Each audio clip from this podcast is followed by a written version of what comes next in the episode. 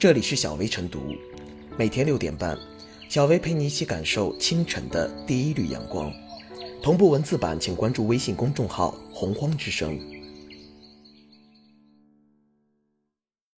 本期导言：近日，浙江温州乐清市市场监管局接到消费者投诉，称某火锅店内存在吃饭必点纸巾，且没有事先告知消费者的现象。执法人员发现该店使用的小程序点选将纸巾设置成必点项目，经营者销售商品不得违背购买者的意愿搭售商品或者附加其他不合理的条件。目前，乐清市市场监管局已要求该店立即整改，并对该店作出罚款两万元的处罚决定。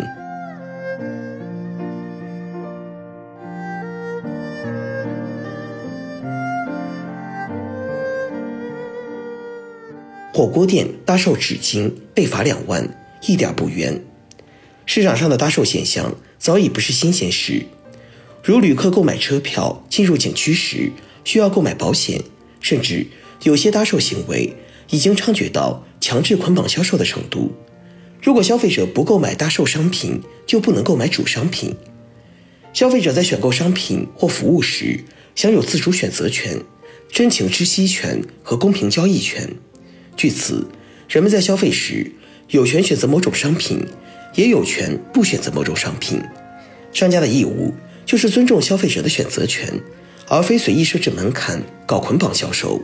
让消费者购买并不需要的商品。对此，电子商务法明确规定，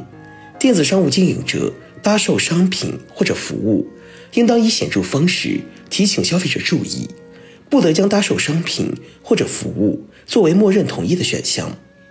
遗憾的是，一些商家的眼中只有利益，既不把法律放到眼中，更不把消费者的权益放到眼中。就以商家搭售纸巾为例，这看似是为消费者着想，因为任何人用餐可能都要用上纸巾，但是消费者既可以选择自带纸巾，也可以选择购买商家提供的纸巾。也有商家愿意免费提供纸巾，搭售纸巾的商家显然是在算计消费者。一则搭售纸巾可以盈利，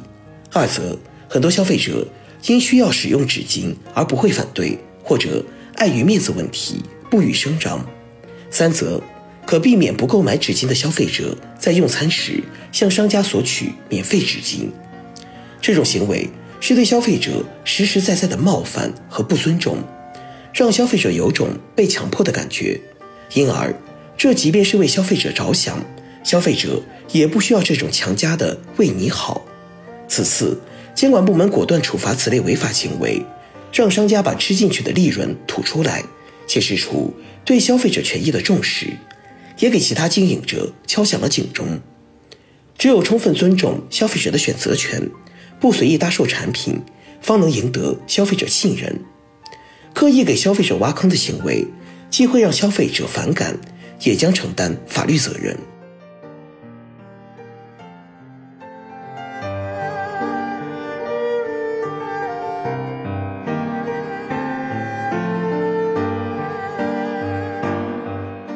必点纸巾被罚两万，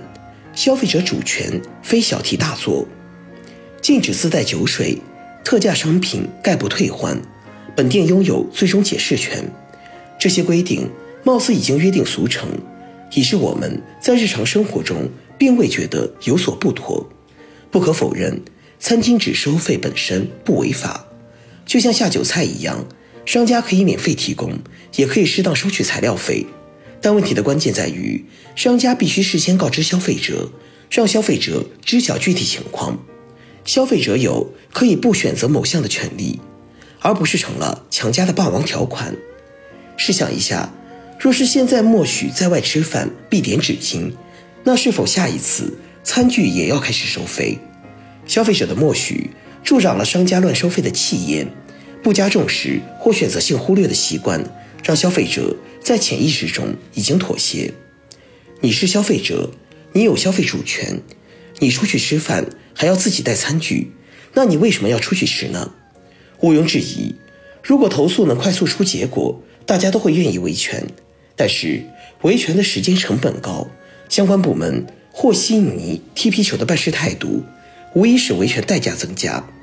这在无形之中给无良商家筑起了一道防护墙，将消费者阻隔在金钟罩外。有网友表示，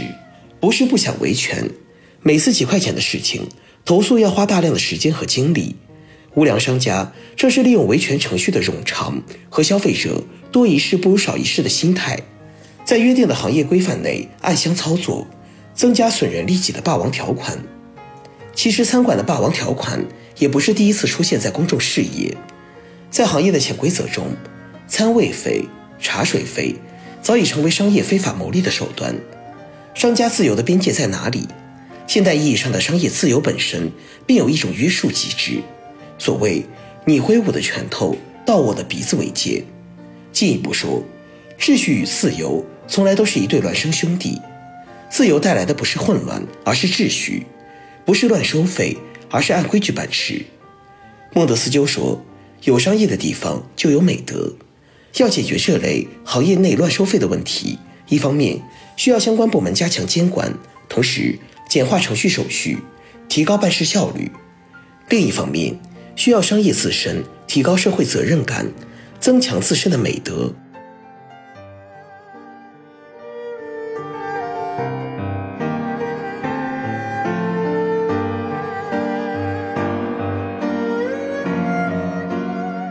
最后是小薇复言，